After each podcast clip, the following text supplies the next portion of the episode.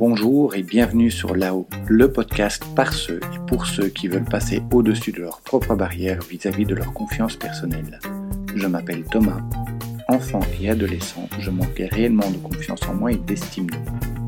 J'ai vécu le harcèlement scolaire et la solitude sociale durant de longues années. Les gens qui me connaissent actuellement tombent souvent des nues lorsqu'ils apprennent ce parcours, car il est tellement à l'opposé de l'image de confiance que je dégage actuellement. Je suis convaincu que nous pouvons tous améliorer nos niveaux de confiance et d'estime personnelle. Je sais par expérience que contrairement aux idées reçues, ce ne sont ni des choses innées, ni des rêves inaccessibles, et que toi aussi tu peux le faire. C'est pour cela que j'ai créé ce podcast qui a pour but de t'inspirer et de te donner des pistes pour que toi aussi tu puisses t'épanouir, prendre confiance et prendre la place qui te revient dans la société.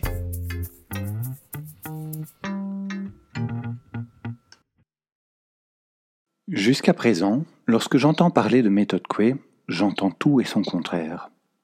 Pour certains, la méthode Coué, l'autosuggestion, l'automotivation, la pensée positive ou toute autre variante actuelle sont d'une efficacité redoutable, alors que pour d'autres, ce n'est que de la fumisterie.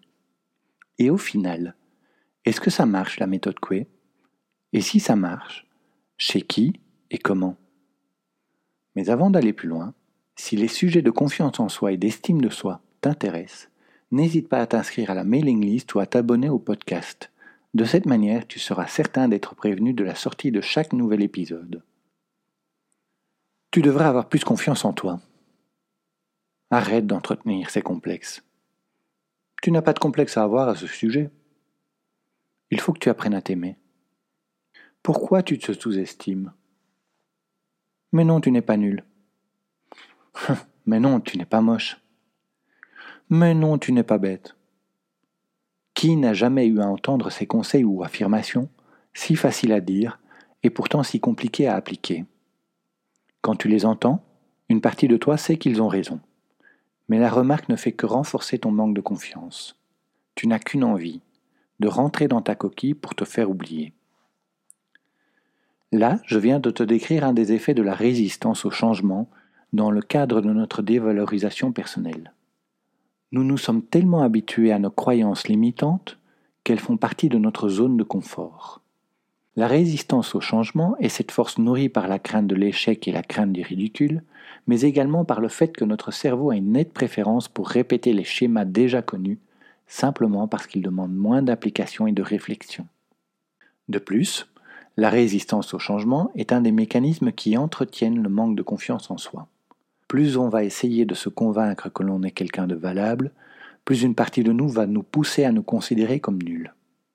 Ce phénomène de résistance au changement est la première raison pour laquelle la méthode Coué ne fonctionne pas, pour certains d'entre nous. J'y reviens dans quelques instants. Certains professionnels de santé reprochent à la pratique de l'autosuggestion de ne faire que de masquer temporairement les problèmes. Ce serait pour eux une arnaque dont la seule fonction serait de créer un état temporaire de bien-être.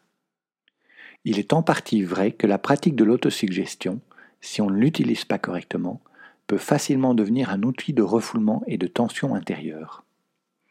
Effectivement, si l'on pratique l'autosuggestion, savoir comment cela fonctionne, les résultats peuvent être décevants. L'autosuggestion ne consiste pas à se répéter quand on veut, on peut. L'angoisse ne m'atteint plus.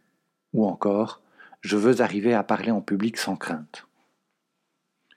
De plus, que dire de l'efficacité d'exercices d'autosuggestion visant à te faire atteindre le poids de tes rêves si c'est la seule chose que tu fais et si, jour après jour, l'image que tu vois dans le miroir te fait de plus en plus détester ton corps? Est-ce l'autosuggestion qui est en cause ou la manière dont elle est pratiquée? La méthode Coué, ou l'autosuggestion, c'est quoi? Émile Coué était un pharmacien qui avait pris l'habitude de dire à ses clients des paroles encourageantes à chaque fois qu'il leur délivrait un médicament. Il s'est aperçu que plus il répétait ces phrases, plus les médicaments étaient efficaces. De fil en aiguille, il en est arrivé à développer la méthode qui porte son nom et qui fait la promotion de l'autosuggestion. Ce terme était déjà utilisé par Émile Coué. Sa méthode s'appuie sur deux postulats. Toute pensée que nous avons en tête finit par devenir réalité dans la limite du raisonnable. Et plus une pensée occupe notre esprit, plus elle a tendance à se transformer en acte. Ce n'est pas notre volonté qui nous fait agir, mais notre imagination. S'il nous arrive souvent de faire ce que nous voulons, c'est que nous imaginons en même temps que nous sommes capables de le faire. Il citait souvent le texte de Blaise Pascal sur le vertige et la volonté pour illustrer ses postulats. Nous sommes tous capables de marcher sur une planche de 10 mètres de long et de 25 cm de large si celle-ci est posée au sol. En revanche, si cette même planche était posée entre les deux tours d'une cathédrale, peu de personnes s'y risqueraient. Pourquoi? Dans le premier cas, notre cerveau nous dit que la traversée est facile. Dans le second, nous imaginons la chute. Les charpentiers, comme les couvreurs, imaginent, eux, qu'ils peuvent le faire, et ils le font. La méthode Coué repose aussi sur cinq lois. 1. Une pensée, bonne ou mauvaise, que nous avons en tête est pour nous semblable à la réalité, et elle a tendance à se réaliser, toujours dans la limite du raisonnable. 2. La première faculté de l'homme est l'imagination. 3. Quand il y a lutte entre imagination et volonté, c'est toujours l'imagination qui l'emporte, sans aucune exception. 4. Lorsque la volonté et l'imagination sont en accord, elles font plus que s'ajouter, elles se multiplient l'une l'autre. 5. L'imagination peut être conduite par l'autosuggestion consciente. En résumé, si tu veux que l'autosuggestion fonctionne, il faut que tu l'accompagnes d'imagination il faut que tu t'imagines être capable de réaliser tes objectifs et il faut que ton imagination soit en accord avec ta volonté. L'autosuggestion a-t-elle une efficacité prouvée? Joan Wood, professeur de psychologie à l'Université de Waterloo au Canada, a mené une étude sur l'impact des autosuggestions positives. Une même expérience a été réalisée sur deux groupes différents. Le premier groupe contenait des participants qui avaient une faible estime de soi.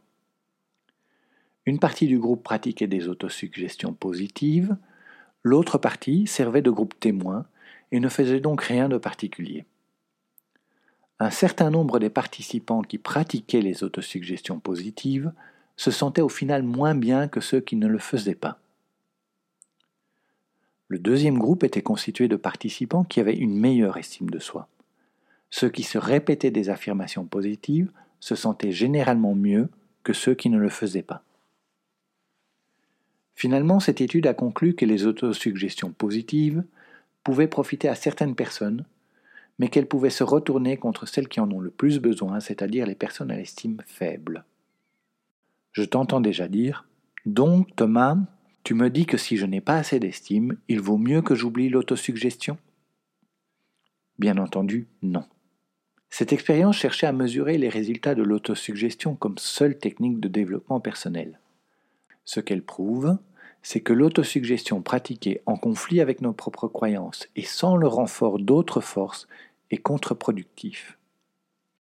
En réalité, lorsque notre estime est faible, la résistance au changement cité tout à l'heure est plus forte que l'autosuggestion quand elle est pratiquée seule. Pour que l'autosuggestion l'emporte sur la résistance au changement, elle doit être accompagnée d'autres types de travail sur soi. Avec l'avancée des neurosciences, et notamment les connaissances sur la neuroplasticité de notre cerveau, on comprend un peu mieux ce sur quoi l'autosuggestion agit. On sait aujourd'hui qu'il y a une partie de notre cerveau, la partie limbique, qui ne fait pas la différence entre passé, présent et futur, entre réel et imaginaire. On sait aujourd'hui que quand on demande à deux groupes de personnes, l'une de faire réellement un exercice de musculation et l'autre de se visualiser pleinement, avec émotion et détail, être en train de faire le même exercice, les deux groupes sollicitent les mêmes parties du cerveau, ont les mêmes activités neurologiques et les deux ont une sollicitation au niveau des muscles. Bien sûr, ceux qui le font réellement ont plus de sollicitations musculaires et donc plus de développement musculaire, mais ce qui est intéressant, c'est que pour une partie du cerveau, l'activation neurologique est sensiblement la même pour quelqu'un qui fait quelque chose que pour quelqu'un qui s'imagine faire cette chose-là. Cela nous permet donc de comprendre que, lorsque l'on répète des phrases qui affirment que l'on a les capacités que nous désirons acquérir tout en utilisant notre imagination et nos émotions, le cerveau commence à considérer cette capacité comme acquise. De cette manière, lorsque tu rencontreras par la suite une situation nécessitant cette aptitude, il y aura une partie de toi qui pourra se dire ⁇ ça, je l'ai déjà vécu et je sais comment le gérer ⁇ Là où l'autosuggestion peut faire de grandes différences, c'est quand tu ne considères plus l'autosuggestion comme l'élément central ou le seul élément de ta stratégie de développement personnel. Par exemple, fixe-toi des objectifs modérés et gradués, du genre, si tu es timide, aujourd'hui, si je rencontre quelqu'un dans l'ascenseur, je lui dis bonjour et je lui fais un compliment, sur sa tenue, sur sa voix ou sur quoi que ce soit d'autre, sans chercher à avoir une réaction de l'autre ou un compliment en retour. Force-toi à dépasser ta peur. Si ton objectif est modéré, cela doit être réalisable. Force-toi à dépasser ta peur, car c'est en agissant, même si tu bafouilles, que tu finiras par voir des résultats. Ajoute aux deux premiers points des exercices d'autosuggestion, et ceux-ci t'apporteront un petit coup de boost bien profitable. Dès que tu considéreras l'autosuggestion comme un complément à d'autres techniques, tu obtiendras des résultats impressionnants. La technique de l'autosuggestion est simple. Pour qu'elle puisse délivrer tout son pouvoir sur ton mental, suis ces quelques conseils. 1. Choisis le bon objectif. Commence par définir clairement ton objectif. Rends-le aussi précis et aussi clair que possible. Ensuite, prends le temps quelques minutes pour imaginer toutes les répercussions et tous les changements qui viendront lorsque tu auras atteint cet objectif. Cela te servira un peu plus tard à renforcer ta motivation. 2. Choisis la bonne formulation.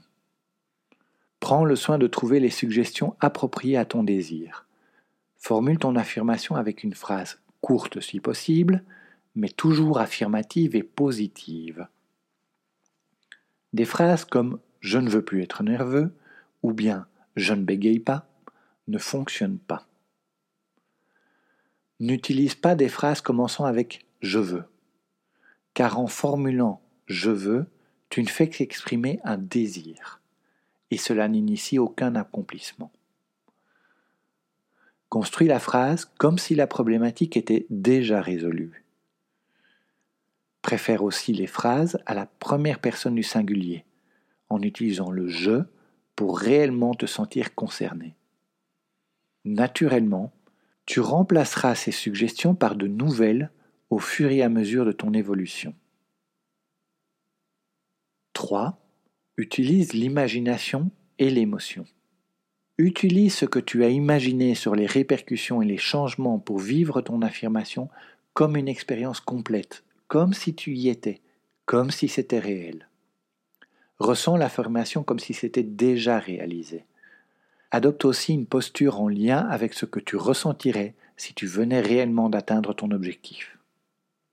Au moment où tu le dis, si tu as l'émotion de celui qui y croit à 110%, tu obtiendras de vrais résultats, alors que si tu n'y crois qu'à 70%, les résultats seront à peine perceptibles. Tu dois être convaincant vis-à-vis de toi-même et vis-à-vis -vis de ton cerveau. 4. Fais des répétitions à voix haute et des répétitions mentales. L'autosuggestion sera d'autant plus efficace si tu répètes tes affirmations à voix haute. Le but est que tu t'entendes dire ces affirmations. Le fait de t'entendre répéter ton affirmation renforce et accélère les nouvelles connexions positives créées dans ton cerveau. Quand tu n'en as pas l'occasion, tu peux intégrer tes affirmations par répétition mentale mais au moins un jour sur deux, intègre tes affirmations en les disant à voix haute. 5. Ne force pas les choses. Si tu sens que la journée n'est pas la bonne, ou que tu n'as pas le bon état d'esprit, ne pratique l'autosuggestion sous aucun prétexte. Tu risques d'obtenir l'inverse de ce que tu désires.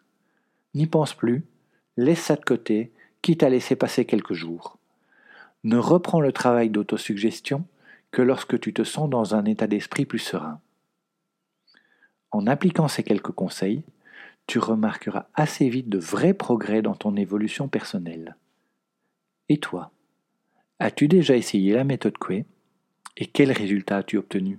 N'hésite pas à en parler dans les commentaires. J'espère que cet épisode t'a plu. Je te dis à la semaine prochaine.